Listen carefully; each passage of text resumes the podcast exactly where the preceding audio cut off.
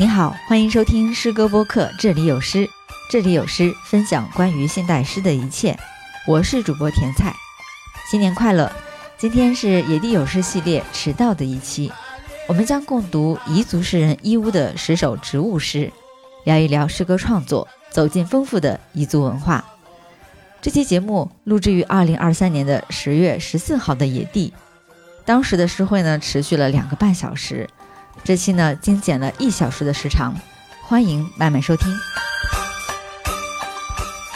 欢迎大家啊下午来到野地，我是诗歌播客这里有诗的主播甜菜。然后今天也是我们野地有诗的最后一场活动，我们将会通过十首诗认识一位诗人，就是义乌老师。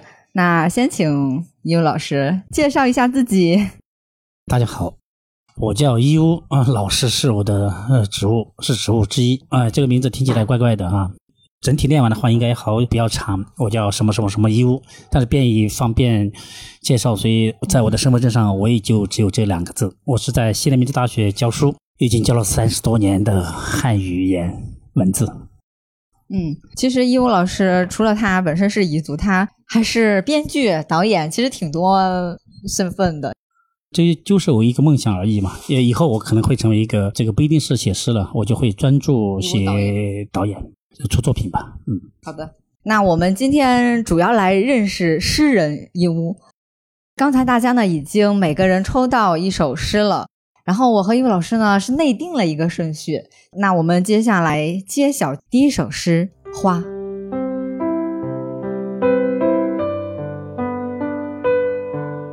花。一屋，一旦成了一朵花，绽放才是它应该做的。要么挂在枝头，要么放在瓶里，至少会有人走过来说漂亮或者香。差不多就这些。盛开之后的落寞另当别论。等不了秋天的人，也不要给它果实。一旦成了一朵花，绽放才是它应该做的。二零一七年二月七日。可能就是一种活在当下的感觉吧，关注花最美的状态就好了，就是不要再想它凋零之后会是什么样子，就是关注它现在的样。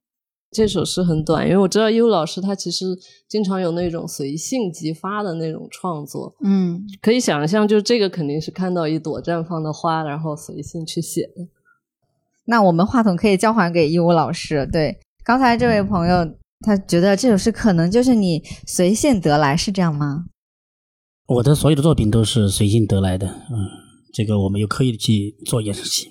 我觉得写东西啊，特别写诗的话，它一定的是在瞬间一有感觉之后再写。如果你想了很久再写的话，这是有预谋的。有预谋的东西，它不可能成为诗，它可能就是一个阴谋，或者是一个理论，或者是一个哲学层面上的东西。然后我还不喜欢跟那些长得很像诗人的人在一块玩所以我自己本身也不像诗人，我也不承认我是个诗人。我经常说我自己只是一个写句子的人，有可能以后你们记住的是其中一两句句子，而不是整首诗。你看这首诗里面，其实是否有刻意想让大家记住的呢？因为你看首尾的一旦成了一朵花，绽放才是他应该做的。我不知道为什么前面是那个他，就是动物他，然后后面呢是一个女野。他，就这两个他，他这是印错的，还是说呃是人刻意为之的？这个不会印错，从我手上出来的汉字一般都不会让它出错，除非它本身是错的。前面的一朵花是动物的或者他者的，就是那个他嘛哈。但我觉得这个你所见到的每朵花最初的形状，它的物理性，它就是一朵自然的花，所以它不可能给它一个拟人化的东西。但我们为什么要去写？一旦写过的东西都应该是很拟人化的，就是。呃，已经把它当做人或者当做一个嗯最亲近的，所以我们最后一旦成为一朵花绽放才是它应该做的。那么花的属性是女性的，所以我认为这首诗是写给那个不太自信的女孩子，嗯，所有的女性。然后我就觉得，人一旦生下来之后呢，有漂亮有不漂亮，但是这是公认的，就是我自己心里面认为我漂亮就行。那些我怎么打扮我自己，打扮出来好不好看是另外人的事情，其实打不打扮是他自己的事情。所以我觉得，一旦成了一朵花呢，绽放才是他应该做的。等等等，揭晓第二首诗《腊梅》。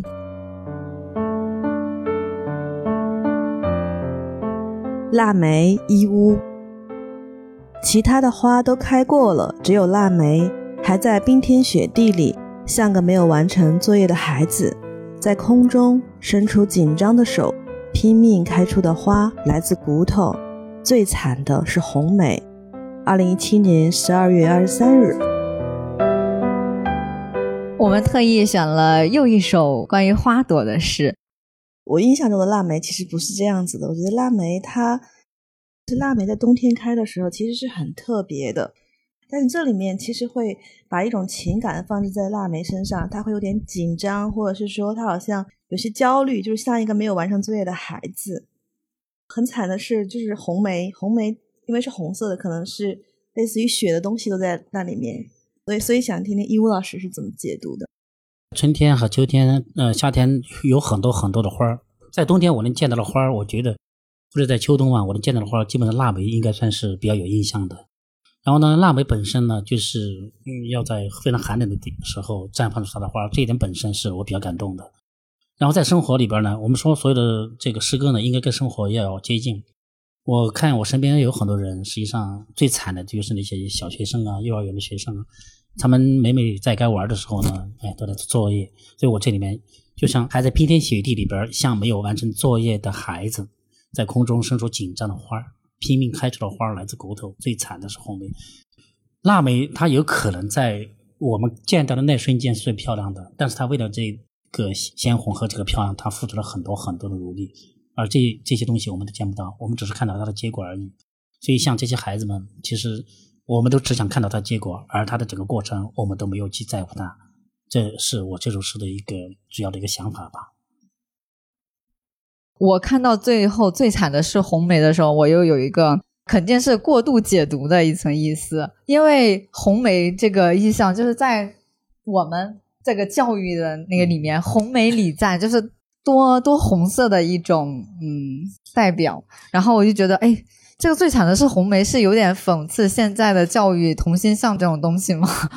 这可能是我想多了，不知道那个义务老师究竟有没有这种的暗示？你想的是对的，呃，因为我又不能这样写，但是我这我这样写了之后，你能解得出来，我特别开开心。哦，我怕就是很多人看了之后呢，就读不出这一点，你读出来了之后，所以你才叫甜菜嘛。这样。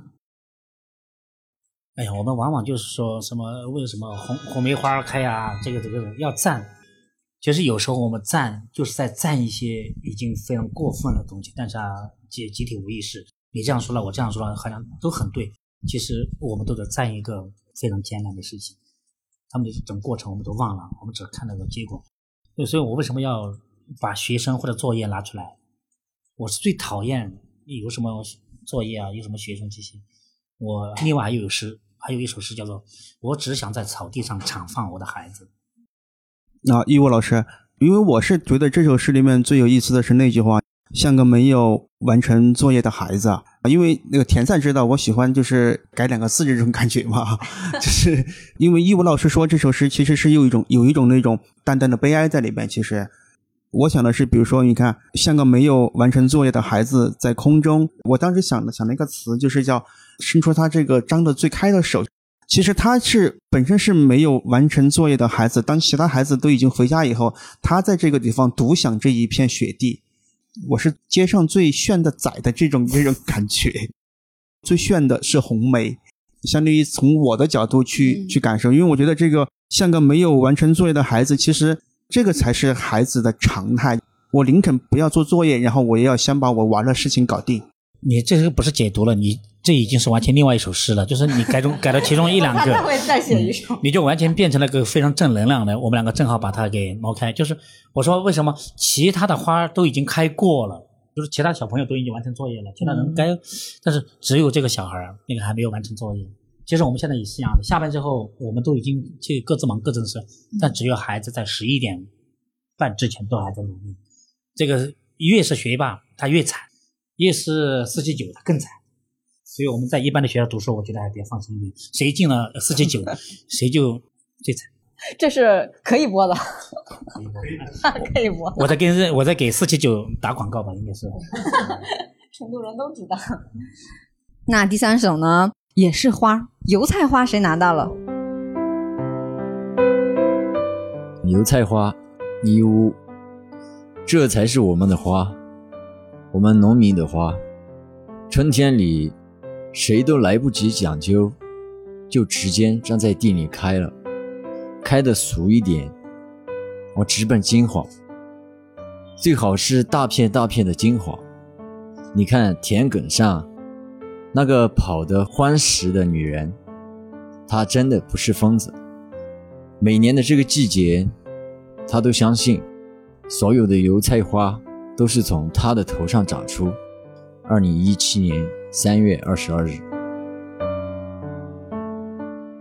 好，你读完了这个油油菜花，你有感觉到亲切吗？你，哎，你的老家不也是凉山吗？对，我的老家也是凉山。义乌老师和我是凉山州两个方向的人。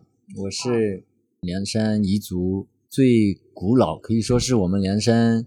彝族迁徙到凉山，最先到达的是我们美姑，两兄弟结盟地就在我们美姑县，所以我们我在最古老的一个地方，它比较临近于西昌那边。哦，这样子。但是油菜花是我们凉山各个地方都有的，所以我对这个油菜花还是很有印象。跑得欢实的女人，但是呢，他还强调他不是疯子，他又相信油菜花是从他的头上长出。这真的让人怀疑他是不是疯狂疯癫，然后就加一个引号。而且他为什么跑出来的是一个女人，不是一个欢实的男人呢？嗯，如果你是农村里面的，你就会非常认同我写的这些东西。如果你小时候在农村的田埂上走过，在油菜花开的时候，在农村那边待过的话，你就应该会有体会。每一年的这些农作物开花的那个季节的话，农村里面经常会有那些有点点。花痴的这些女孩子，就是有点爱疯癫的。这个时候是，呃，疯癫病最容易爆发的一个季节。所有的这些花粉，有花粉的这个季节呢，是很多人就是最容易犯花痴的季节。农村里面很多女孩子呢，可能有些平时有一些隐隐约约的这么一些东西，但是在油菜花开的时候，嗯，真的会发疯。一发疯了之后呢，但我特别喜欢看他们这个状态。我觉得我们才是不正常的，我们特特别冷静，而他呢就特别感受到，哇，开花了，他就会表达出来。所以，他每每他们一发疯的时候呢，就会去田埂上跑，跑来跑去的，很欢实。那种欢实怎么回事？就是说，真的特别开心到了极点。然后呢，他会采摘这些花束，然后呢会这个贴在这个扎到这个这个插在这个头发里边，满满的包成包括弄成这个花环也好，全身插满，让我从来没有见到过看到花那么开心，开心到极致的这么一种女孩子。当然，你说她疯癫，肯定很多正常的眼光看啊，这个小女孩多可惜啊，这个她疯了。其实她不疯，她生活在另外一个境界之中，只是我们只是以凡俗的东西来看她而已。那么这种花呢，在城市里面也好。不当回事儿的，我觉得为什么说这才是我们的花？油菜花真的只是我们的花，什么玫瑰呀，啊，属于属于情侣的，属于康乃馨啊，属于老人的，等等等等。我们对花的这种性质都有界定。但是我想，以我我如果我有这个权利的话，以后我们就把油菜花当做是我们农民的花。然后呢，我希望我们就在夏天油菜花开花的时候，我们都想发一下疯，我们都我们都来像这个女孩子一样，都能发一阵疯啊！我们总是。应该有个季节，让我们好好的啊放开一下，而我们借以风的名义，好好的感受这个农作物，感受呃果实，感受开花，让我们在开油菜花的季节一起发疯吧。经一务老师这样一解释，我突然发现，那个跑得欢实的女人，她特别像是那个地里的绽放的油菜花一样，就是她非常恣意的生长，而且她非常灿烂。如果是从这种生命力和状态来看，确实不是疯子。有可能我是才是疯子，他才是诗人。最后那一句，仿佛让我看到了一个以油菜花花环，就是他自己给自己加冕的那个场景，就是他特别像这片田野里面的女王，她就是一个 queen。绝对的，那么大的油菜花，当他在那个地方奔跑的时候，很多人只能在旁边围观，不会有人去跟他一起奔跑。不敢去跟他分享，所以他特别惬意。他跟你说王，这也是我在童年的时候最有印象的场景。呃，义务老师写的这个主题不是思念家乡啊或者思念母亲啊，不是这种角度去写。但是我读到是我的第一感觉是有点这种味道在里面。欢喜的女人有可能是我的母亲，她种的油菜花开了，她就是那个女人，她欢喜的人就是就是他，就是那个角色就是他，就是这种感觉，或是我的母亲，或是我的初恋，或是我的姐妹。哎，我我能理解到你。我之前读过一本嗯不太知名，但是也出过诗集的彝族诗人，然后我就发现他那里面很多的诗都在写女性，就是你说的他的母亲、姐妹，然后她看到的其他的女人，当然还有一些火啊等，还有节日啊等等的一些意象，就看起来真的很彝族。对，因为我是汉族人嘛，当我去看那个时候，确实会有一些，哎，我我可以看到，哦，原来这是彝族人写的诗。但是我发现，同样是彝族诗人，然后伊木老师他的诗，你就是不告你他这是他是彝族，你不觉得他有明显的这个族群的这种标签在？但是这首诗却又让你能想起来，哦，你彝族的那些女性啊，那些姐妹，我觉得这也挺奇妙的。对，嗯，所以他这个角色也其实也不用固定，因为我嗯。记起就是小时候说别人问我就是你以后要娶什么样的老婆啊的时候，我说我娶我妈妈。我经常这样说，我因为我我觉得我妈是最漂亮的，就是这样，就是这种感觉，所以就没有一个固定的角色，不用去赋予她一个固定的角色。当我读到这首诗的时候，我是感觉他其实是在说这片土，就是从小到大在农村一个农民他所看到的这片土地。这个女人，我觉得她可能是很一个具象的，就像一武老师说的，是一个有点疯疯癫癫的女人。嗯，但是其实，在那种万物生长，或者说是油菜花一片一片开的时候，当你一个人站在这个油菜花田中间，然后你周围没有人的时候，这个时候你真的想发疯的，就是想躺下，你想飘起来，你甚至像就像现在的电影或者广告里边，你可以在这个菜地的颠颠上走。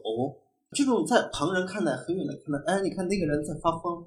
当你自己在其中的时候，这种体验感真的是很惬意的感觉。嗯，我我特别喜欢这个词了，就是跑得欢实。这个词语真的是很有力量感，而且很有冲击感。欢实，欢实怎么说呢？其实他特别口语，然后他一说跑得欢实，然后就还有点想乐的感觉。嗯。整体来看是给我的画面感很强，就像一个十五秒的小短片，有大片大片的黄色，然后它有一个红色，它有一点点点缀的绿色，然后在这种画当中不断的变换变换，然后最后融为一体。这是我反复读了好几次之后，就是头脑里出现的一个画面。你们说这个“欢实”这个词汇。我说句实话，我是不太愿意用这个普通话来写诗的。嗯，就是我写的时候，我根本就忘了什么是普通话，但是我习惯用方言和土语，因为只有方言才像人话，方言和土语才是我们真正人类自己的话。我们脱口而出的是我们的方言，你的母语，你的方言才是你自己。然后我们现在要非常标准的念出普通话来的时候，其实我们现在是已经被规范了的一种表述。你实在找不到一个普通话里面该有的词汇的时候，你就会比较泛滥。而我现在还能找到像“欢实”这样的词汇的时候，我就觉得这首诗它成了。当我一想到“欢实”这个词的时候，我觉得这个女人已经实实在在在我面前，和实实在在的在那片地里面。欢实如果换成其他的词，它的那种画面感、那种力度都达不到了。为什么一般是发疯的，就是差不多是年轻、正在成熟的这么个阶段？而一个欢实的女人，你可以想象，她是一个比较丰满的，还有比较健康的、正常的，正在成人、成了女人的这么一个人在那儿欢跑。有时候一个小孩子在那跑，那里力度不够。你要知道，在农村里边，不是你想，不是你喜欢谁，你就可以在跟他在一块儿，不是你怎么怎么样做。因为在农村里边，这种男男女女之之间呢，如果要真正的想找个情投意合的人，是不太可能的。因为我们那个地方啊，包括你们以前也是。呃，家长命说定这个娃娃亲，父母之之约等等等都会有，所以一旦到了成熟的这个地步的时候，我们都希望能娶到一个非常满意的一个女孩子。女孩子呢，也希望能找到一个如意郎君。这种情况之下，如果不如意的话，很容易让人发疯的。我们从一个“欢实”这个词，然后聊到其实那么多女人背后很苦涩的故事。那我们油菜花的故事就先到此为止。然后下首诗是植物。植物一屋，我们在雪地里拥抱，然后分开，以不言语就地生长，任凭果实和种子随风而逝，像一个母亲在深山里端坐，看有出息的子孙们在南方或者北方生发满眼的绿。我们这些巧舌如簧的人，一直在迁徙途中，算计另一波巧舌如簧的人，至今却未能找到一片像样的乐土。你不言语，安静和朴素，一路都在给予宽大的阴凉，就像当初拥抱时的温暖。二零一六年十一月十九日，我看伊务老师是一直是有一种就是非常强的乡土写作的感觉，就是他有时候看似写的不是家乡，但实际上基本的落点都是家乡。这种植物给我的感觉就像是有根一样，就是植物是家乡的一个指代。类似于家乡，他作为一个类似于母的身份去看着，就是来自家乡的孩子们，这片土地的孩子们离开，然后在其他的土地上生长，而最后还会回归家乡的拥抱。伊老这首诗是给我这种感觉的，但是是我自己有一点就是很难过一点，就是我自己是一个就是自认为很没有根的人，就是我在很多情况下一直都是以一个他者的身份这样生活着。所以有时候就很羡慕这样有一个以家乡为一个精神寄托的这样的人群，然后包括像写作，然后去思考，最后还能回归到那个地方，就是对那个地方再有很多的新的想法和对于回忆的一些创造。很想向一老请教一下，就关于家乡和乡乡土写作的这样的一些事情。啊，你刚才说我的诗歌和这个非常具有乡土的气息，我特别感谢你。其实我本身就是一个非常乡土的人，啊，我就是一个农民，嗯，虽然我在成都工作了三十多年，在大学里面教了三十一年的书，但是我只是换了一个地方继续当我的农民而已，所以我今天是一个农民的身份在给你们在做交流。这里面呢，为什么我要说到植物？就跟你所说的一样，植物是有根的，所以这个它的根系，我比你我的身份也是个彝族人，所以呢，植物和动物在彝族人的这个语境之下，它还有不一样的一个层面。我们人类和植物和这个万物，我们都有这个万物起源这么一说。在物种起源里边呢，我们说人和植物都是源自于一场雪，在远古的时候下了一场雪，然后呢，雪子十二只，有六只是有雪的，有六只是没有雪的。有血的六只呢，就变成了人和动物；没有血的六只呢，就变成了植物。所以我说，我们在雪地里拥抱，然后分开，这就是讲述我们的同源。你不言语就得生长，因为植物它一旦在那个地方站立之后呢，它就不会再挪动，而挪动的是我们。所以呢，这些在原地生长的树，就像一个母亲在深山里端坐，而我们这些巧舌如簧的人一直在迁徙，然后呢，算计另一波巧舌如簧的人。人就是这样的，动物有时这样的弱肉强食，而我们，你看这几天，这个以色列跟这个巴勒斯坦跟那个哈马斯。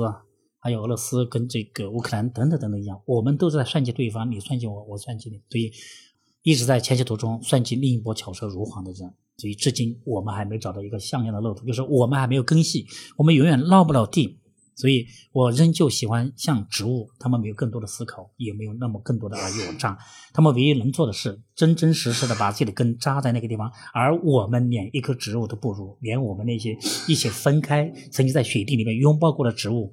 我们比他们要差远了，我们一直都没根，而他们一直在生长那个地方，所以他们能给予我们宽大的阴凉，就像当初我们拥分开时候拥抱的那那种感觉。所以我写过很多的植物，我真的有时候站在一棵植物面前，我羞愧难当。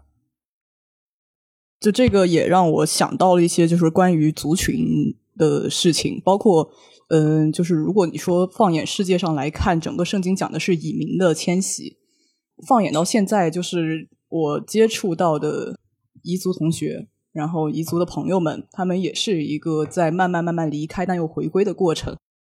然后有时候就确实很羡慕，就包括像伊乌老师，这就我看大概看了一下这些诗，就是这一摞诗基本上写的都是植物，包括像油菜，然后荞麦这样的意象，它其实最终还是回归点，还是回归到梁山。这个地方，然后所以我就还是挺想去，就是再去实地的感受一下。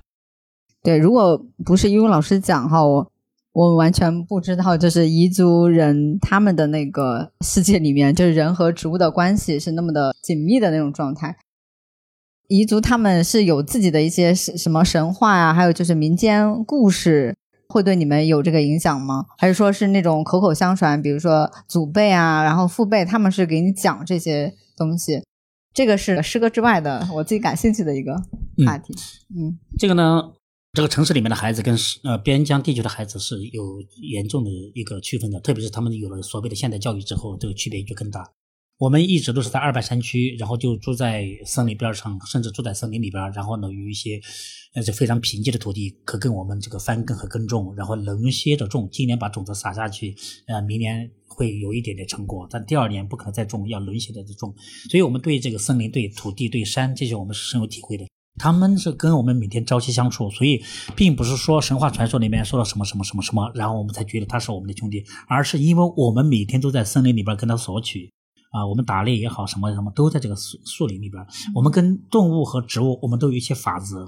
比如说，我们砍树的时候应该砍哪些，不能随便砍哪些。我们这个打这个打猎的时候，哪些猎可以打，哪些猎不能打。嗯，你看，在这个贵州苗族边上人有一支，最后一支允许还带枪的部落，但是他们允许带枪，但是不能再打猎了。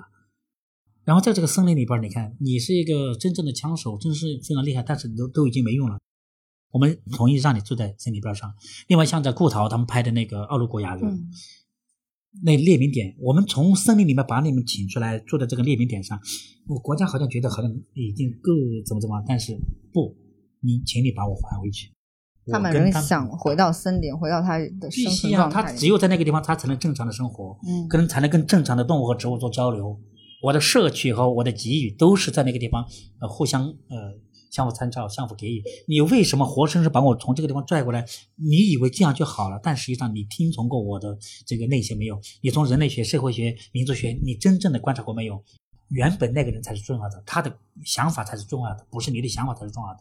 所以，我们现在在教育里边呢，教育现在的孩子要怎么怎样怎么？我们的孩子不需要教育，我们的孩子他自然就会从自然里边知道，我应该怎么样跟一棵树相处，我应该怎么样跟一只鸟相处。我应该怎么骑着我们家的猪出去放牧，然后我再骑着我们家的羊再回来？那是我们自己的事情。我们现在一些小朋友隔着动物动物园的围栏看啊，动物看那匹马啊，看看一场雪，看绵羊，看公鸡，看韭菜和麦子，他分不清楚。所以我觉得这个城市里面的孩子们，说句实话，还挺可怜的。从现在来说，一共四首诗，前三首诗我我会感觉是一个一个系列一样的，然后植物这个更多增加了一些内容。前三首的话，我会感觉到是对咱们现在社会的一些评价体系的一点反抗。我从诗里面看到，更多的是要去追从自己内心的东西，更多自然的东西。关于植物这首诗，我们聊的还挺多的。那咱们进入下一首哈，下一首《纯棉的想法》。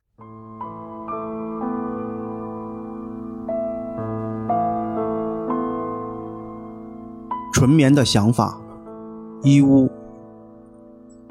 有个纯棉的想法，步行就能抵达，中途不用休息，除非野草莓疯长。它们藏在草丛中的模样，每一颗都有许多替身。谁先弯下身子，谁就摘得童年。因为这个纯棉的想法。我得放下画签和静电、镜子和面具，甚至蜡染和浆洗。一朵棉花的白，它的本意就是白；一个纯棉的想法，它的本意又纯又白。二零一八年一月二十日。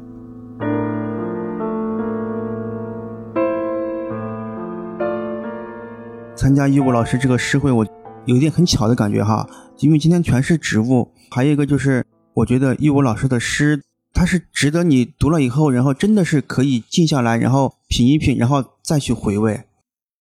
这个纯棉的想法，其实就是最纯的想法。我们走过了很多弯路，弄了很多非常复杂的事情，才发现原本那种才是最好的。所以我在经历了很多很多事情以后，特别是我现在从农村里面出来，然后嗯学习乱七八糟的，然后到大学里面教个书，一教就是几十年。现在在成都，户口也在成都市的武侯区，但是我一点儿都感觉不到我在一个我喜欢的地方。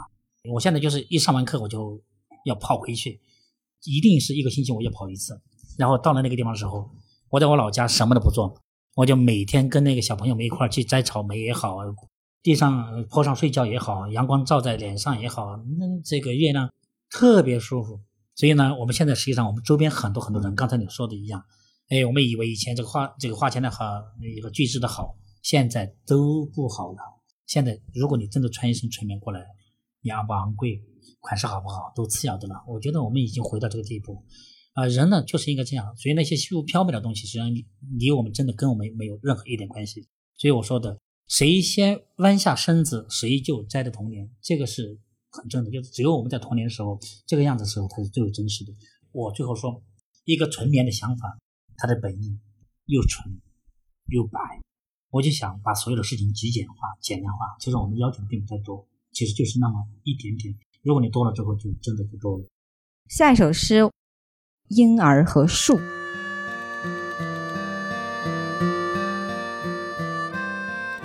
婴儿和树，义乌。至少每个周末，我都会把婴儿车推到楼下的花园。花园里有很多的婴儿，令我想到了“不约而同”这个词。看着那么多的孩子聚在一起，所有的家长都变得和颜悦色。我就相信，生孩子也是维稳工作的一部分。稍微麻烦一点的是孩子们的哭，他们一哭，很多人就会乱了阵脚。我才不管那么多，把他推到一棵很大的树下，让每一片叶子都能听到他的啼哭，这样每一声啼哭都会绿绿的。我喜欢树。因为我活不过一棵像样的树。二零一七年六月十八日，这首诗对比前面的一些诗来说，它相对写实了很多。活不过一棵像样的树这样子，我就有点好奇，这他为什么会把自己比喻成一棵树？这个呢，实际上就说的是我在城市里面的这种这种感受呢，就是另外一个生存空间。我这里面有一句话叫做“生孩子也是维稳工作的一部分”。当我们每个人都推着小孩子在一个地方的时候，我们都尽量说一些好听的，或者是和颜悦色，或者是脾气收敛一点。但是呢，一旦孩子们闹腾的时候，我们就不知道不知所措。当我们的一旦在围绕着家庭、围绕着孩子的时候，我们就为维稳工作实际上是做了贡献的。我们就不会去谈论经济，不会谈论战争，不会谈论海外关系，我们就只谈儿子、女儿。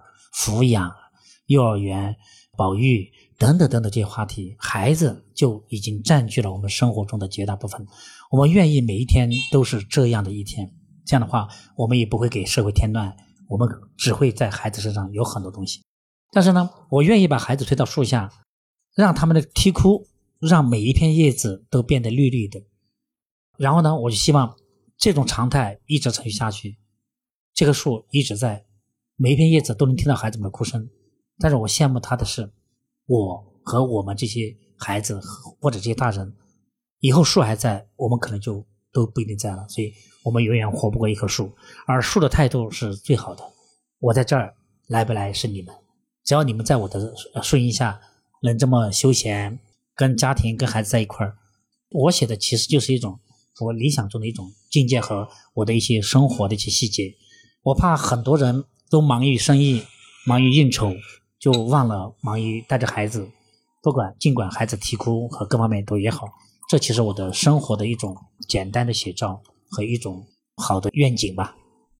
我特别喜欢后面那个每一片叶子都能听到它的啼哭，啼哭声会让它们绿绿的，就是这种声音和颜色这种连接特别妙哈，只有这个诗才会有这样的一个联系。我又提出一个疑问，就是这首诗有一种可能是，他可以在每一声啼哭都会绿绿的这里结束。他可以不要我喜欢树，因为我活不过一棵像样的树。因为其实前面的时候那个情绪和你加了我活不过一棵像样的树，最后一句其实是很不同的。所以想问问诗，对，但是我就是为了写最后这两句，我才写前面这些的。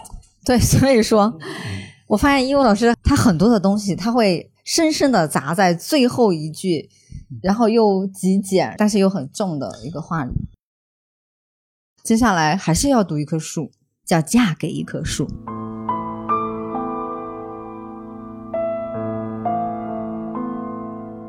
嫁给一棵树，一屋，没有一个母亲的送别能跨出门槛。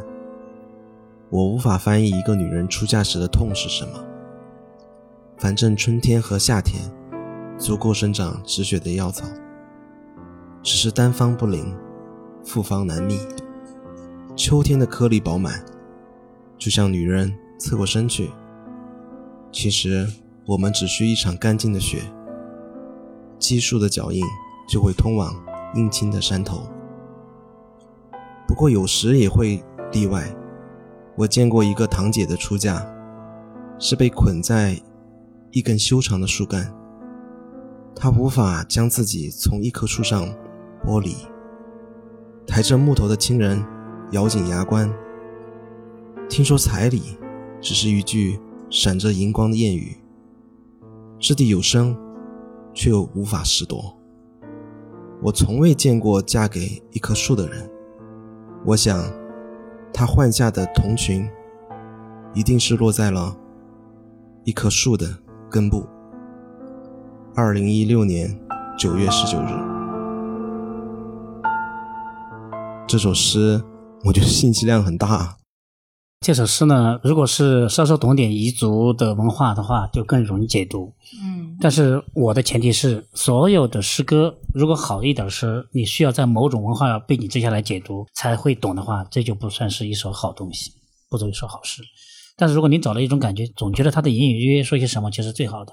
实际上这里面呢，嫁给一棵树，从“嫁”这个词汇上，您就知道我是在写女人。然后写了母亲，写了女儿。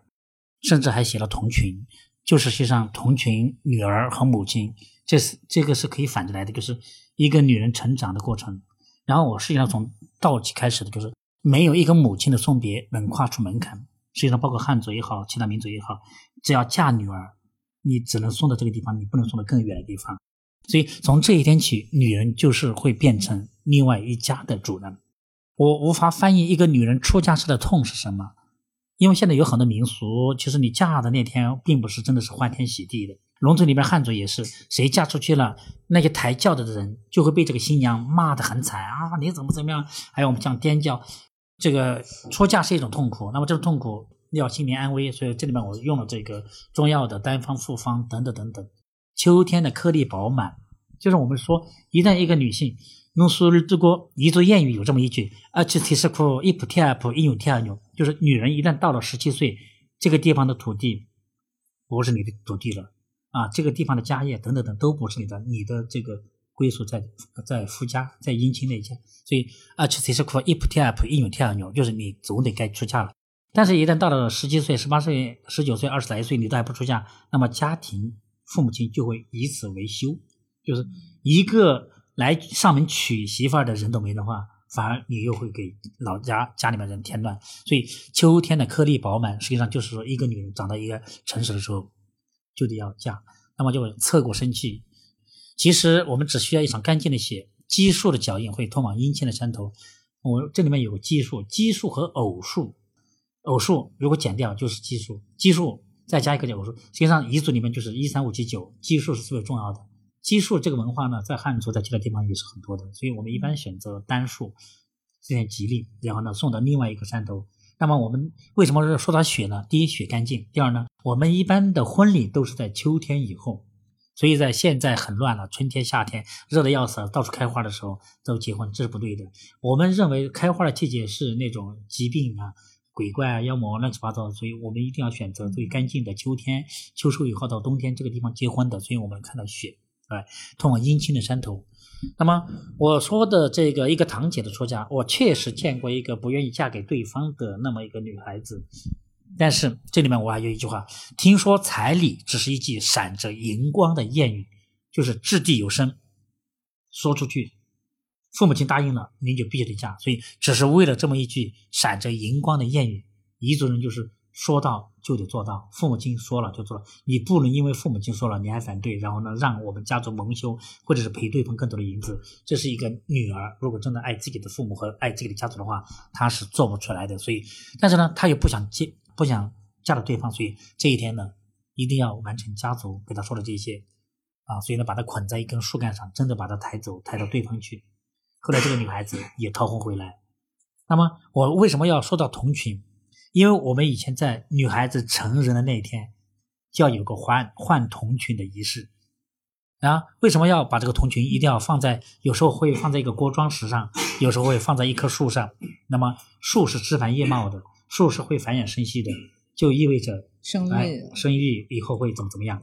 那么，呃，嫁给一棵树，就是我们要做个游戏一样，假装你嫁给，就是嫁给树，嫁给锅庄，嫁给什么什么，你已经成人了，就是一种游戏一样，你已经做了一个比礼，就是你已经做了什么，但实际上以后你要嫁人，实际上就是这种隐喻。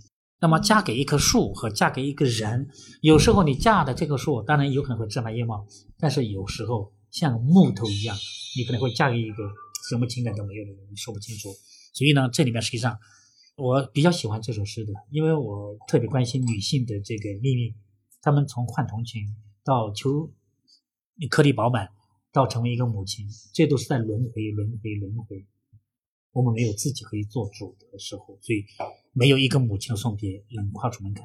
我不希望这些孩子、女孩子长大了嫁人以后，以后她也。没法把自己的女儿送到真正她自己喜欢的那家人的家里面。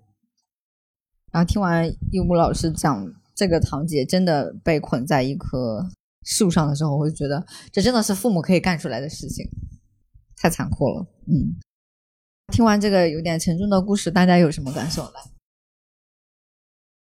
老师，我学艺不精，但是就是这首诗让我想起来那个阿莫尼热，就那个妈妈的女儿。感觉这个剧情也有一点，就是妈妈女儿出嫁了，她不愿意出嫁，但然后妈妈也只是能够说说这是你爸爸和你兄弟的需要，然后就即使妈妈很难过，也只能把女儿弄出，就是送出去。最后女儿就是跑回来的时候，不就是死在了深山里吗？哎呀，这是嫁给对方去以后呢，她思念自己的家乡，思念自己的父母亲，然后啊，那么速度几多多，几多不多多，几多不多呢？啊，这错了不梦了，就是你们家的女人曾经嫁过去没有？嫁出去以后回来过没有？如果嫁出去还可以回来的话，哎呀，这就是我，我也想这样，所以啊，我都我安过，如都如安过。然后呢，就是有？麦子的时候呢，捡一点碎，在地里面捡一点这个碎麦子，捡一点这个什么什么，然后呢酿成酒，我要把带回去。是，然后呢？哎呀，这跟这个啊，阿姆尼泽其实真的是一一样的，一个文本差不多一样的哈。这个换下的童群一定是落在了一棵树的根部。这个树给我的感觉，包括联想到前面的就是根系文化，我就会想到可能是一个民族，它就一直以来的一个习俗，它可能是不好的。之前我一直想去凉山做下田野，就是也是就是看关于彝族女性的这样一个生活情况的。一个田野调查，然后有义务老师，您的诗歌就包括文字，其实经常提，就除了乡土的植物之外，经常提及到的是就是女性、母亲和孩子。就像您刚才说的，可能写作像是一个女所谓的女人在写作，然后去关注的这些东西。但我觉得，就是就彝族一直以来给我的感受，就是它的母系能量是很强大的。就包括我们像说大地的母神是盖亚一样，她其实应该是一个很强大的，然后包括是在欢实的奔跑的这样一个女性。但是就这样一个欢实奔跑的女性，在就是传统的这样的束缚之下，她就是可能重复着一些悲伤的一个轮回。这个也是我想就是再多去了解的东西。这棵树我们也聊了一段了，进入下一棵树，下一首我们来读花椒树。花椒树，丢。那些被摘完果子的树，神情低落，在冬日里安静的思考受孕的事。春天说来就来，年老的树有些慌张，它们尽量的站立和喘息，等待认同或被警告，被开除的枝条，一生的结果，连一朵献媚的菊都不如。花椒树就这样袒露在冬天，红的果子已被收拾干净，留给树根的天空日渐明朗。而我是在一场葬礼的间隙，蹲下来和他成为朋友的，不是因为麻木，也不是因为刺痛，而是他正好就在那儿。一生的疙瘩和伤口，让我始料未及。我不知道一棵树的痛苦是如何流于表面，而内心堆积的痛又是怎样流出血。作为一株植物，它用一生的站立卧薪尝胆，结出。让我受用一生的马。二零一六年一月一日，梁山托屋。彝族的诗人，少数民族的诗人呢，他有很重要的特点，就是说写那种宏大的东西啊，史诗类型的东西写的特别多。其实包括彝族的诗人也不例外。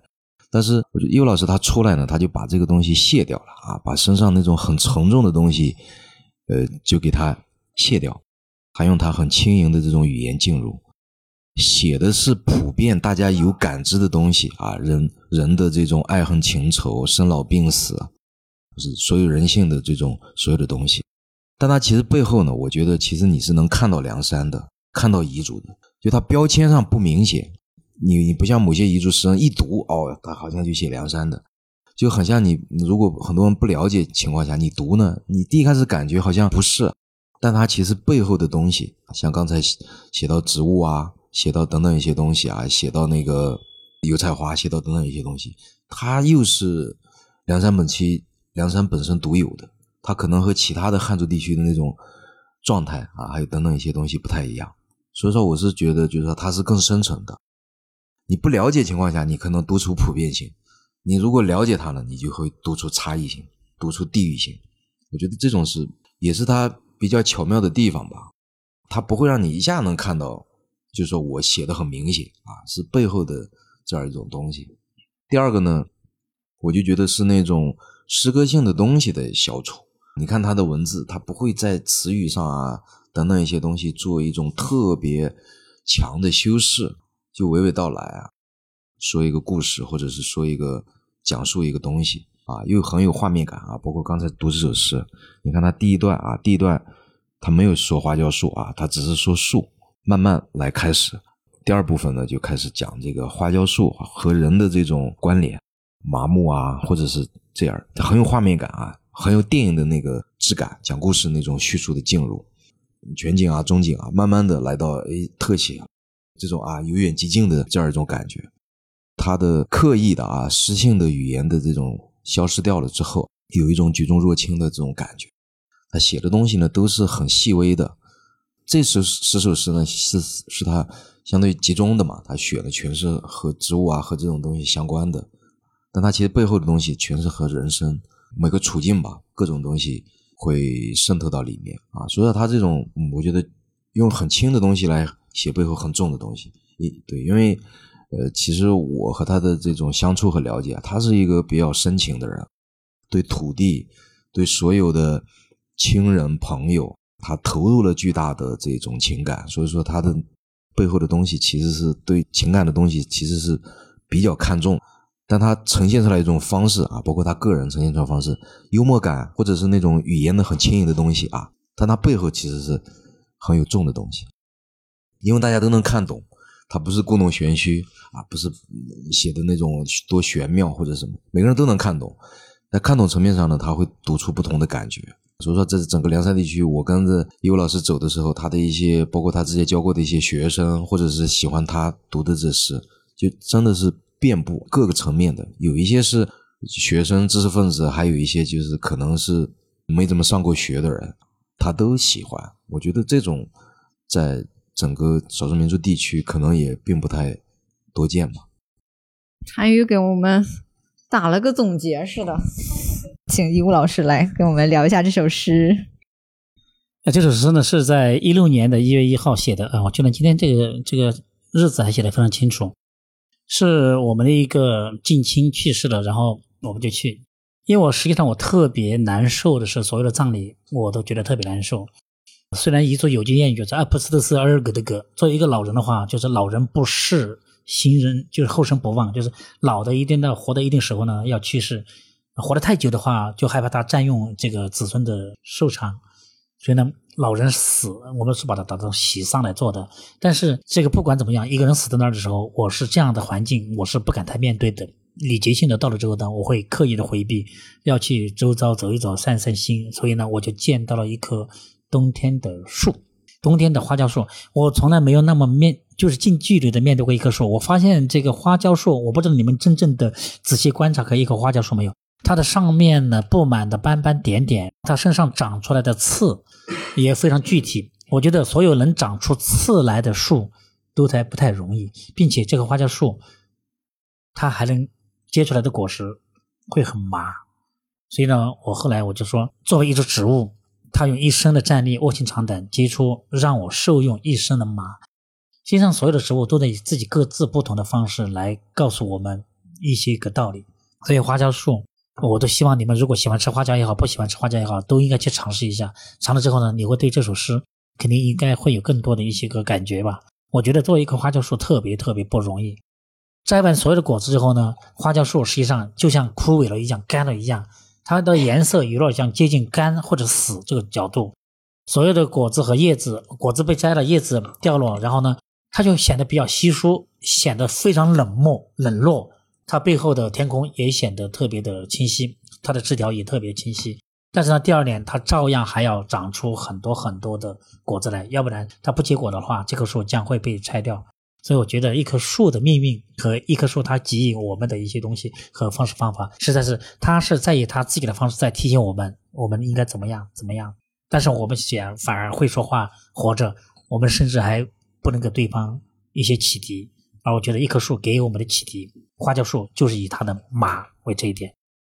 因为这首诗是我以前在那个优老师诗集里面看了之后，感觉第一眼就会很喜欢的诗。当然，今天是非常仔细的去看，但是我看的那个感觉，我是觉得它里面有很多的这种矛盾的感受。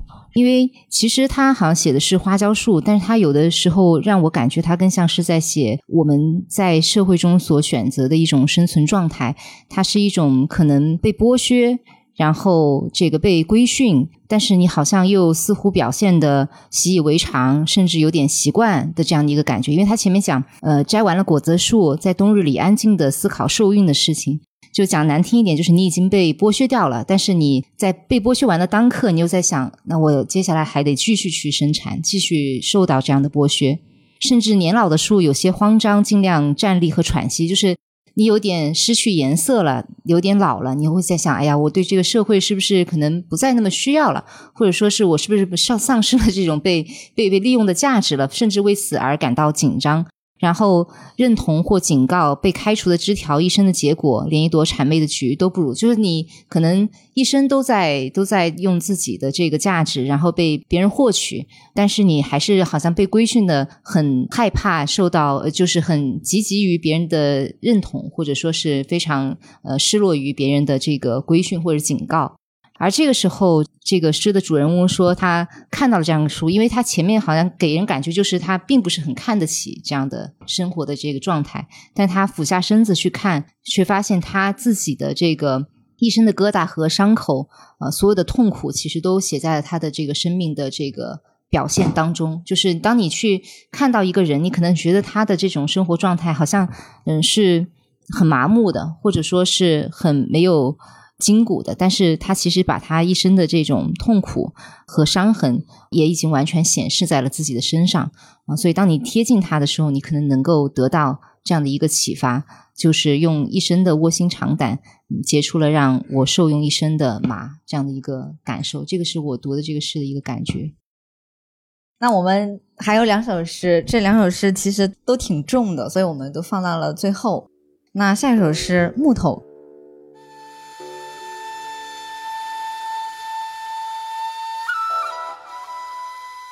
木头，一屋。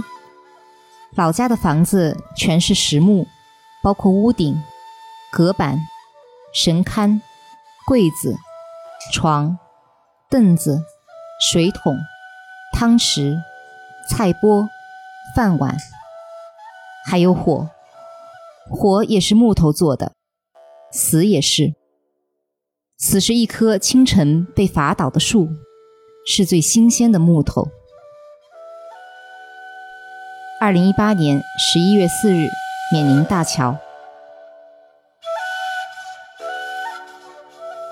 我读木头这首诗，就是因为之前我们有稍微研究过一些跟彝族文化相关的东西，在彝族的文化背景里面，植物、动物跟人是同源的。那么，对于一棵大树，它是具有神性的，自然是需要被这个呃崇拜和尊重的。包括像火，也是可能在这个文化中特别重要的一些意象。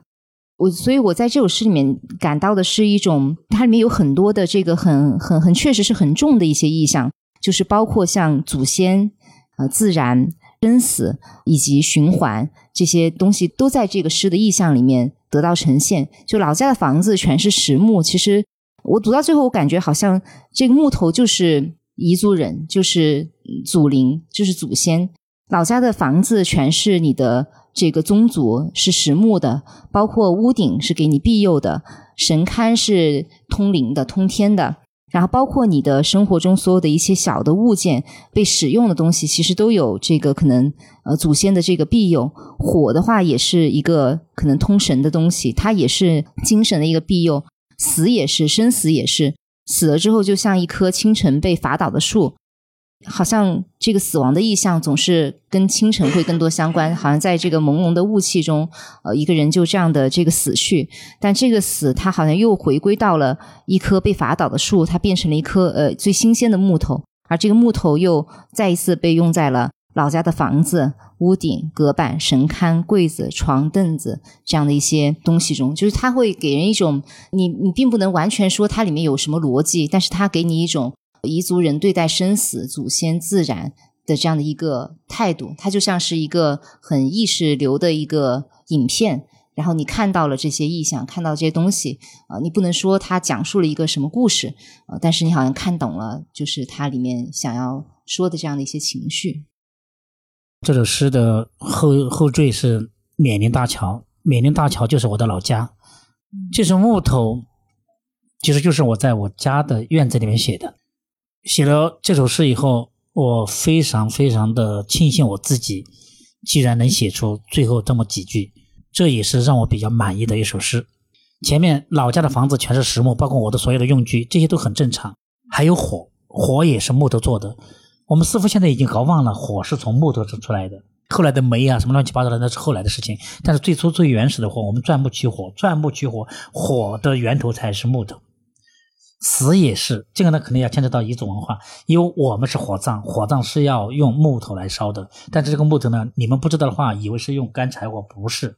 我们在这个葬礼里面要派一些人一早就去砍伐树木，而这些树木是最新鲜的木头。所以稍许了解一下彝族文化的话，你就会了解我这个东西，就是还有火，火也是木头做的。这是我在提醒大家，火跟木头之间的关系。然后呢，我进一步说，死也是。这才是我写这首诗最主要的目的。死也是，死是一棵清晨被伐倒的树，是最新鲜的木头。当然，有一天我也会有一堆垒了九层的新鲜的木头来最后送我一程。我是觉得一武老师的这些诗，他他就像在控制我的呼吸的感觉。有的时候我是长长的呼吸，然后有的时候是沉默的呼吸。然后有的时候是你在正常的呼吸之后，你突然你就觉得心里一紧，然后就他怎么能这样写？他就就像一个你说是一个刺客也好，还是剑客也好，就坐在你旁边，然后你在读到他的诗读到一半的时候，他给了你一剑。啊，我其实我觉得这首诗特别像呃电影的那个镜头，他对准了那个房子，然后他好像是带我在看这个房子的内部结构，看这个人。他的使用的生活的，他的生存的那些物件、那些痕迹，最后到了火跟前，然后再最后是因为死亡，然后去砍伐一棵树。这个画面特别让我想起那个，就是日本导演失之愈合电影里面的一些，就是他看起来很日常、很缓慢，但是他那种他有也有很多就是来思考死亡的东西嘛，包括像是步履不停啊那种，就就非常日常感。但是它就能有这种击穿你的这个力量，尤其是我们一五老师又把他最重的一个一句话放到了那个最后：“死是一棵清晨被伐倒的树，是最新鲜的木头。”尤其是这个最新鲜，我仿佛闻到那个树刚砍完之后，它那个味儿，它进入到我的鼻腔的那种感觉。我是觉得他好像让我自己进入到了那个场景里面，就是他的现场感非常非常的强。我觉得可能这也是做导演的人对他会写出来的这样的诗。这个在彝族这个文化氛围里边呢，一般我们是不烧刚砍下来的尸柴的，只有在人死的时候才会派人去一早砍伐一棵树。所以我说，死是一棵精神被伐倒的树。其实到这儿就已经可以了，但是是最新鲜的木头。我特别得意的是，我以后离开这个世界的时候，我会得到和拥有一一棵最新鲜的木头。我们留点时间交给最后一首诗吧，叫《仰望一株荞麦或者一片庄稼》。仰望一株荞麦或者一片庄稼，一屋。就像一个严冬如期而至，最后的柴火需要垒到七层，雪地里的火干净如初，就像羊毛包裹着红。族人和姻亲是贴身的暖和耀眼的光，无论留在森林还是去往更北的更白的地方，都会如影随形。现在，我要取出三瓢水。熄灭离开时的火堆，顺便浇灌足下丰饶的土地，让它不再抽泣和哽咽，并且备好了漂亮的华梨，将它翻耕七遍或者九道，好让撒下的每一颗荞麦种子都能生长一个家族。最后搬来三块石头，砌成一道闸栏。亲爱的。你就可以放放心心的长成一株荞麦，或者一片庄稼。二零一六年十一月五日，我们回到这个诗的题目，叫《仰望一株荞麦或者一片庄稼》。这首诗呢是写给我的一个至亲，是我孩子的妈妈的妈妈的一首诗，就是我的丈母娘，她只比我大十二岁，然后她去世了。去世之后呢，我们有一种风俗，但是我不太知道，我真的不知道。然后他火化以后呢，就是火葬以后呢，一定要让女婿来舀三瓢水把这个火堆熄灭。我从来没有去过火葬场，就是火葬地，然后一定要用我来舀水，三瓢水灰烬给浇灭。然后呢，要用三个石头把这个他的这个地方把它围起来，三个石头，并且女性和男性不一样，要将它。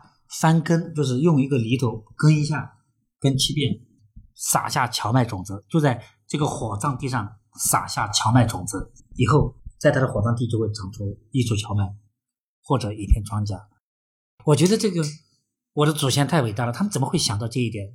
在人去世火葬的地方还得种上一片荞麦，哎，荞麦会养育我们的后代，然后一片大片庄稼。我看到这儿，我特别特别激动。我从来在我的诗歌里面从来没有没有用过“爱情”这两个字，也从来没有用过“亲爱的”这三个字，我一般很少很少用吧。所以我记得你这里面有“亲爱的”，对，这这是我唯一一首真正写的“亲爱的”这三个字，但是我献给了我的这个孩子的妈妈的妈妈，我觉得这个非常难得。然后我重新解读一下，就是一般去世，不管是在夏天去世、秋天去世，我们总觉得去世是一件不好的事情。然后呢，我们都希望他在一个干净的。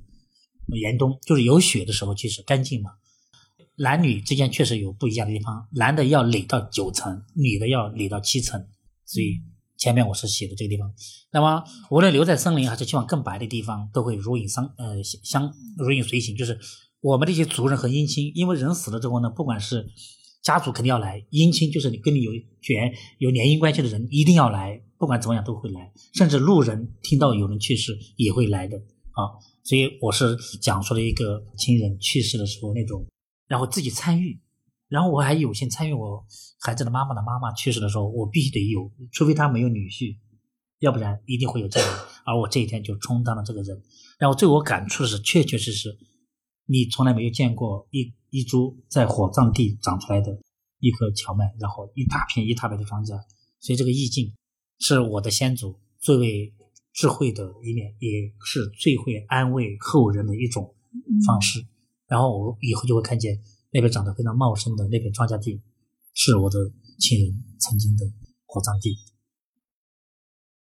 突然觉得彝族人的这个死亡文化好奇妙哦，并不觉得是一个很悲伤的一个画面，反而是让人觉得又生出那种希望，那种跟故去人的那种连接一直在。我觉得最后这片庄稼好像是一种明亮的慰藉。很幸运今天能参与这个呃实际会议。如果没来这次的话，彝族的很多东西我可能不了解。所以大家刚才的 ending 也呼应了我们诗歌卡片上的主题，从诗意进入彝族。我觉得还有一个方式就是去行走，我们真的去梁山去看一看，就像义乌老师一样，是走遍了多少个县市来。我走了这个地理意义上的以前地理意义上的大小凉山的整个范畴，我全部走完啊，二十五个县市。但是呢，后来我只写了二十四个，是因为华坪这个地方呢，我在那儿逗留的时间只是经过，所以我只写了一首，所以我没把它记录下来。就是现在张桂梅的那个县城，这几天那个海清。呃，演他那个马上要放映了，所以以后有可能我会把这个也会加上，然后就形成二十五个县市。然后在我六十岁要退休之前，我一定会出二十五本书，一次性一套，对大小凉山的一个交代吧。好的，我突然觉得梁山不只是出歌手，他也孕育很多诗人，也非常希望一乌老师尽快把他的。诗歌梦，还有他的导演梦，尽早实现。说不定下次我们再聚在一起，就是读他的已出版的诗集，然后看他上映的影片，对吧？咱们最后再加一个 surprise 环节吧，因为一位老师自己还没有读。呃，就十月四号我在老家写的一首吧，这里面有几个疑问疑问的发音。秋天的刀口。秋天的刀口锋利，被留在地里的秸秆刺了不多。人们早已习惯从药水和薄膜里结出的果实，产后的田埂娟异显著，东一条西一条的。远处是一匹扬尾的马，近处的鸟要走到跟前才会象征性的让一下。喜鹊也是，没想到现在的农人也有秃顶的。所以我能想起一忍秋天的刀口，也是一件很自然的事儿。谢谢今天所有的朋友，哎，你们确实让我非常感动，真的，在今天的所有的交流里边哈，我会有很多的一些启示。我觉得文字是一件非常神圣的事情，从今天起，我认真的对待汉字，让他们不要给我留下很多的遗憾啊！谢谢，谢谢甜菜。